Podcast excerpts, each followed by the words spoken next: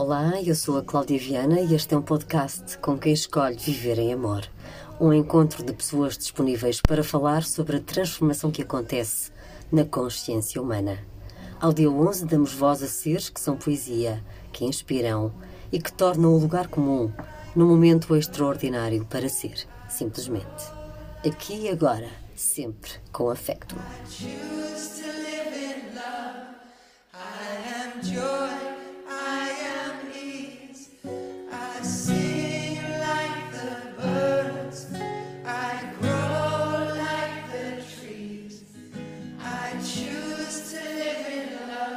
Bem-vindos ao 11 e último episódio desta primeira temporada do Affecton Talks. Hoje temos connosco Franciane Madeira, terapeuta integrativa com grande foco na transgeracionalidade. Aliás, é a primeira brasileira a obter a certificação internacional em terapia transgeracional. Bem-vinda, Franciane. É um prazer eh, tê-la aqui connosco e hoje mergulhamos assim fundo nos nossos antepassados na nossa história familiar. E eu começo assim com uma provocação. Somos muito menos livres do que aquilo que imaginamos, não é assim? Exatamente, Cláudia. Primeiramente, eu quero te agradecer a oportunidade, né, desse convite de trazer esse tema que é a minha paixão que chegou num momento muito específico da minha vida, ganhou meu coração, me fez fazer uma transição de carreira e me encontro hoje num lugar que eu jamais imaginei estar, que é trabalhar com desenvolvimento humano. Então, realmente foi um grande presente olhar para a minha narrativa com uma perspectiva que é a perspectiva de uma história herdada. Então, para eu trazer um pouco dessa indagação, né, somos menos leais do que a gente possa imaginar, é entender também o contexto dessa lealdade, né? Ou seja, somos menos livres do que imaginamos, por quê? É como se a gente a nossa história não começasse no nosso nascimento, né? A perspectiva da terapia transgeracional e da psicogenealogia é que nós somos condicionados por uma história que nos precede. Então nós não herdamos apenas a cor dos olhos, a cor dos cabelos, as características físicas dos nossos ancestrais. Nós herdamos também um legado psicológico, um legado emocional, um legado histórico que influencia na nossa vida em todos os aspectos, nas nossas crenças, nos nossos comportamentos, naquilo que nos atrai, aquilo que nos repulsa. Então, sim, de, diante dessa narrativa, desse contexto, a nossa liberdade ela pode ser vista como um pouco limitada, porque se nós somos condicionados a tanto esses aspectos herdados, essa nossa liberdade de escolha não é bem uma liberdade, né? É um condicionamento, porque nós não temos noção dessa herança, né? E de que forma é que a psicogenealogia nos pode levar a essa informação que carregamos e, e a qual desconhecemos? Sim. É, há várias formas, né, técnicas que a psicogenealogia e a terapia transgeracional utilizam, mas a principal ferramenta é o que nós chamamos de genossociograma. É, nomes assim são nomes bem específicos, né, nomes bem diferentes e até um pouco difíceis até de falar no início. Mas o genossociograma é a nossa árvore genealógica representada num papel, onde nós colocamos ali cada membro da nossa família através de símbolos e as suas narrativas, seus nomes, suas datas de nascimento, datas de falecimento e os principais eventos que cada antepassado vivenciou.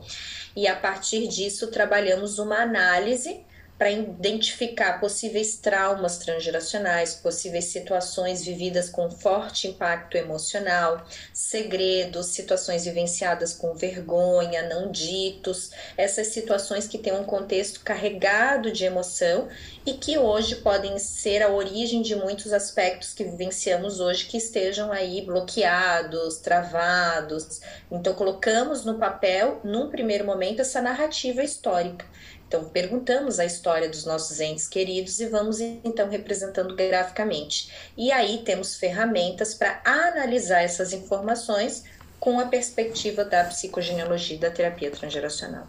E de que forma é, é que esses cálculos e que essa informação nos pode levar a algo muito concreto? Sim, num primeiro momento, a a, a forma de análise ela é através do que a gente chama sincronias. Né? A sincronia ela é baseada na teoria de Jung, da teoria da sincronicidade, né, que ele trouxe, onde eventos externos têm uma relação de significado com eventos internos. Então a gente vai buscar essas sincronias dentro da árvore genealógica. Por exemplo, nós temos nomes que se repetem na árvore, temos datas de nascimento que se repetem, datas de falecimento, posições na ordem de nascimento, profissões, características físicas.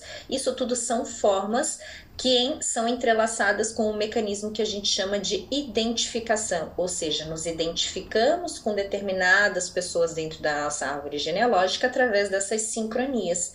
Então, se eu recebo o mesmo nome que um determinado antepassado, eu tenho uma possibilidade maior de ter uma conexão, um vínculo com esse ancestral. E aí posso estar trazendo dentro da minha narrativa de vida algo desse, dessa história, desse antepassado do qual eu estou identificada. Então, nós pais uh, temos de ter algum cuidado quando decidimos dar o mesmo nome do pai, da mãe ou da avó ou do avô aos nossos filhos. Não temos essa consciência, não é? Daquilo que estamos escolhendo. É, para psicogenealogia, sim, nós, nós temos um cuidado maior na escolha desse nome. Claro que a gente está dentro de um contexto cultural que é, é, muito comum nós nomearmos né, os nossos filhos para com caráter de homenagear os nossos entes queridos, né? Então, uma forma de carinho, de ah, eu quero homenagear o meu avô, minha avó, um tio, pai, mãe, vou nomear então os meus filhos, é, trazendo né, esse critério afetivo.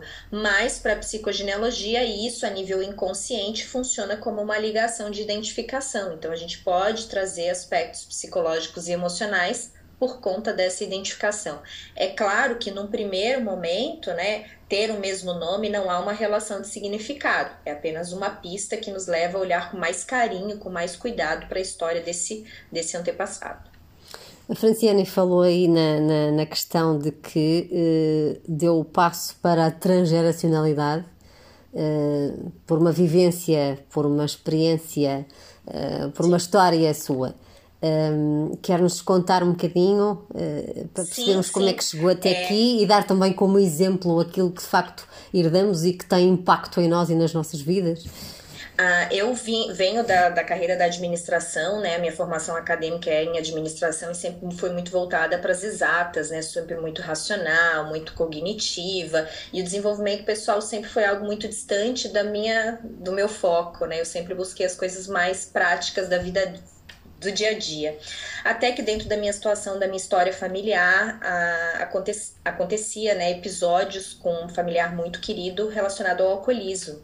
E as vivências desse alcoolismo começaram a ser intensificadas diante de um adoecimento familiar muito grande. E, esse, e essa dor, esse sofrimento começaram a pulsar, né, relatejar para que precisasse ser visto. E as explicações mais cognitivas, mais racionais, não, não começaram a atender mais essa demanda, né?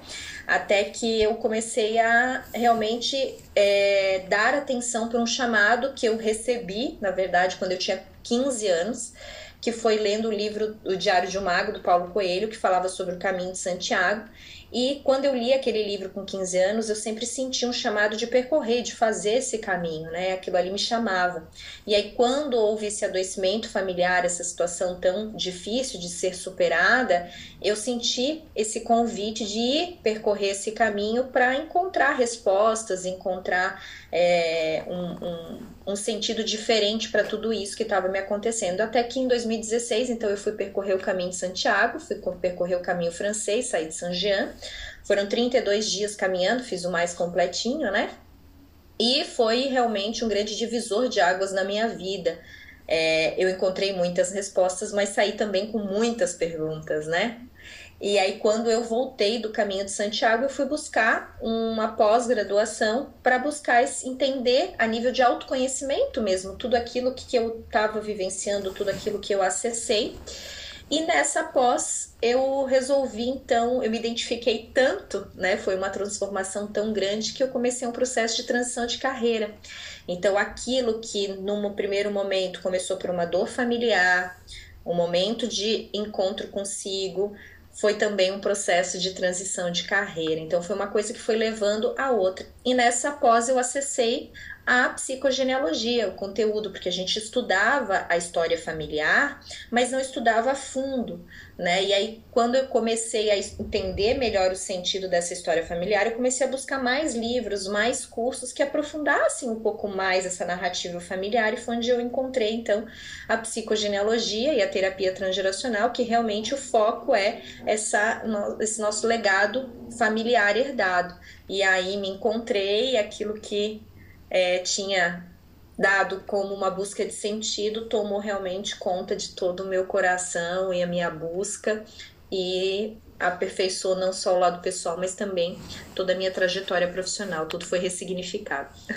Falar em sentido, há uma, uma ferramenta que é o projeto sentido, que é o hum. convite a que cada aluno ou cada paciente possa fazer ali a história uh, da família e dos seus antepassados.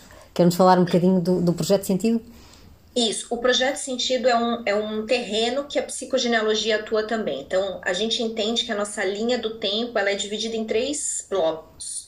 Nós temos as nossas experiências e narrativas vividas do nosso nascimento até a idade atual, então a experiência da infância, adolescência, vida adulta.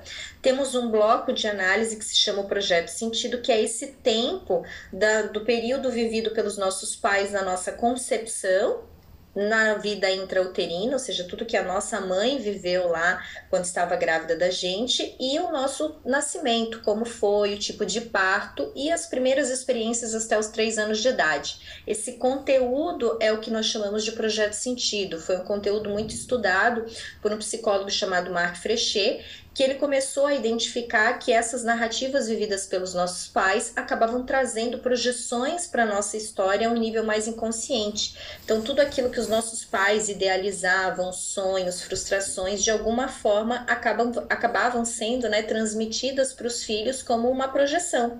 Então, nós trazemos também, muitas vezes, os nossos sonhos são sonhos que eram dos nossos pais e nós acabamos trazendo como os nossos, né? Então, às vezes, muitas das nossas experiências e escolhas, a gente deixa de lado aquilo que efetivamente pulsa a nossa alma para atender um sonho, expectativa dos nossos pais. Eu gosto de trazer o exemplo que é bem clássico na nossa escolha profissional, né? Quando a gente vai lá, tá diante daquela prova para escolher qual é o caminho que eu vou seguir, a gente, na grande maioria das vezes, tem uma força e um impacto muito maior naquilo que vai deixar os nossos pais felizes do que aquilo que vai nos deixar felizes. Então, muitas vezes a gente traz uma profissão, vivencia uma carreira que não pulsa a nossa alma, mas que deixa os nossos pais felizes, que era um sonho deles, né? Como terapeuta uh, e do que vai testemunhando, um, como é que vê a evolução do ser humano uh, no que toca à consciência de tudo o que nós carregamos dos nossos antepassados? Hoje eu digo que está mais palpável. Antes era muito no campo das ideias, olhar para todo esse legado herdado, né? Era algo que era inconcebível no campo da minha consciência imaginar que aquilo que eu pudesse vivenciar, vivenciar hoje de bloqueio, de trava, inclusive de enfermidade, ser fruto de um trauma vivido por um avô que muitas vezes eu nunca conheci, não sei nem o nome.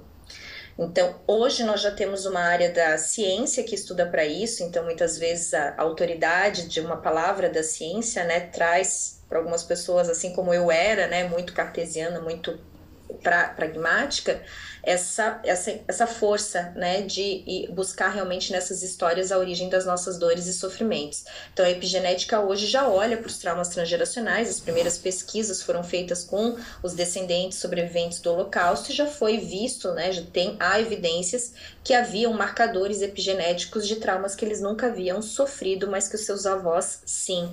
Então, eu acredito que hoje o nível de consciência também pela busca do autoconhecimento já abre e permite com que a gente vá olhar com mais cuidados essas histórias que nos precedem, né? Somos feitos de história, somos feitos de memória. Então, tudo que nós somos hoje é fruto de escolhas feitas anteriormente. Nossos pais fizeram escolhas, nossos avós fizeram escolhas. E se a gente for correlacionar, inclusive, com a teoria do caos, né?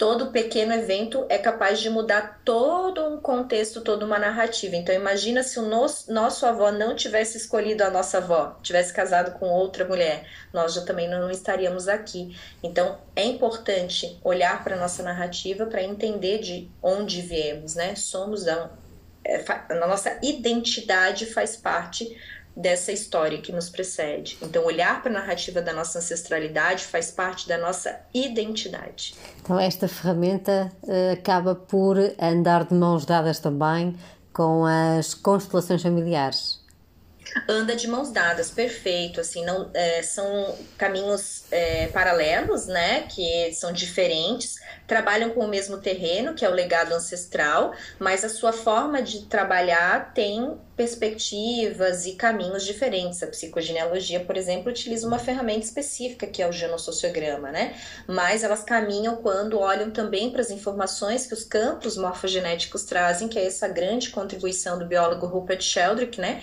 que traz esse campo de informações desses padrões que são transmitidos, então a psicogenealogia também olha para isso, e o legado propriamente dito herdado da nossa história familiar. Então, caminha sempre de mãos dadas. Eu tenho muitos alunos que são consteladores e todos eles são unânimes em dizer que as suas constelações ganham assim um impulso gigante com o conhecimento que a psicogenealogia oferece. É prova então, de quanto que é o todos. Exatamente, é prova de quanto todos dão as mãos a expansão e o crescimento e evolução do ser humano será muito mais saudável e muito mais evidente também. Perfeito. Eu comungo desse mesmo pensamento, da transdisciplinariedade. Nenhum conhecimento é detetor do saber. Então, a transdisciplinariedade ela vai unindo todas as forças. E como somos seres humanos complexos, nós cada um tem uma necessidade muito particular e a forma de chegar a uma informação a si também pode utilizar de caminhos diferentes. Eu vejo o conhecimento transdisciplinar, a próprio caminho da espiritualidade, cada um tem um caminho que vai ter o seu encontro, né? Não importa qual caminho seja, desde que você siga um para fazer o seu grande encontro. Da mesma forma, é a unidade do saber. A unidade do saber visa ser essa comum união. É isso que eu, é esse pensamento que faz parte também daquilo que eu considero mais assertivo.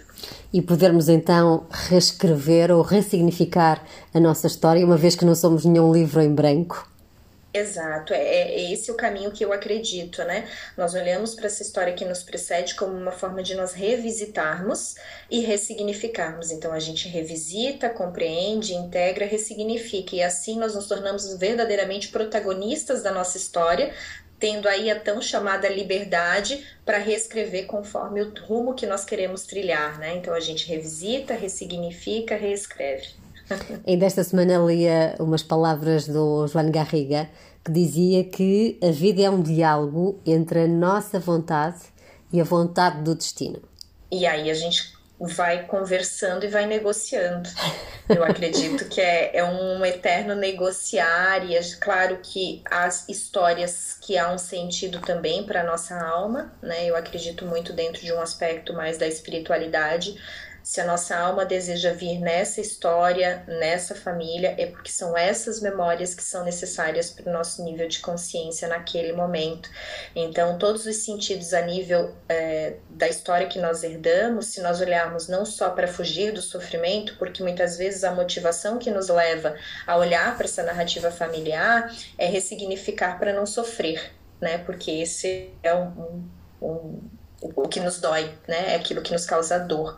Mas se nós olharmos também ao nível de consciência expandida, há uma necessidade dessas memórias serem também transcendidas. Então há um caráter a nível da espiritualidade, mas também a nível de sair do sofrimento. Mas se a nossa alma evidenciou essa família, essas narrativas, é porque elas também têm um sentido para a nossa evolução de consciência. Nós escolhemos então esta família, a família onde decidimos nascer. Eu acredito, no meu, na, no meu nível de consciência, eu acredito que a nossa alma escolhe a família perfeita para as memórias que precisam ser acessadas pela nossa consciência. E agora, assim, para fechar, o que é que a Franciane gostava de dizer? Até porque vamos fechar aqui uma, a primeira temporada do Affection Talks. Oh, nossa, é um, é, eu digo que é um, se você quer uma verdadeira transformação que vai ter um alto impacto na sua vida, que vai realmente ser um divisor de águas, se aproxime da tua história familiar.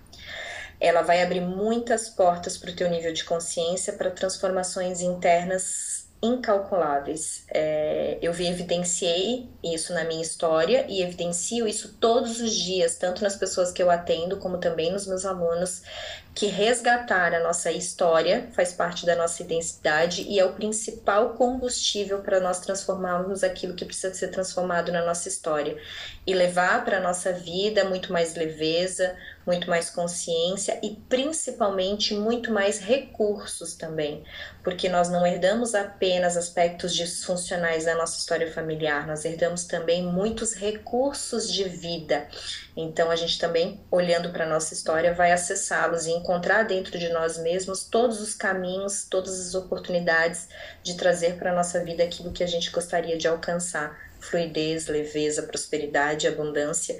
Então, esse é o caminho que a psicogenealogia e a terapia transgeracional oferecem. Resgate a tua história, revisita e ressignifica o teu caminho. Franciane, como é que os ouvintes podem segui-la nas redes sociais, encontrar o seu trabalho? Então, eu convido a visitar o meu Instagram, né, a minha rede social, que é hoje o canal que eu consigo é, com frequência possibilitar e disponibilizar muitos materiais, muitos conteúdos. Então é arroba Franciane Madeira. O meu nome tem um Y no final, né? Então tem um C-I-A-N-Y, Madeira.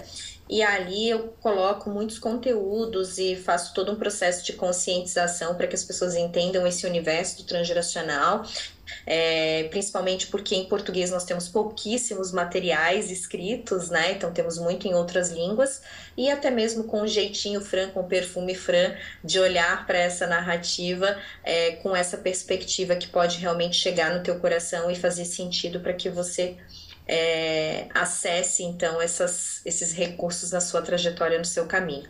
Arroba Franciane Madeira. Tenho também um canal no YouTube, mas eu de fato é, reconheço que ele precisa ser mais alimentado.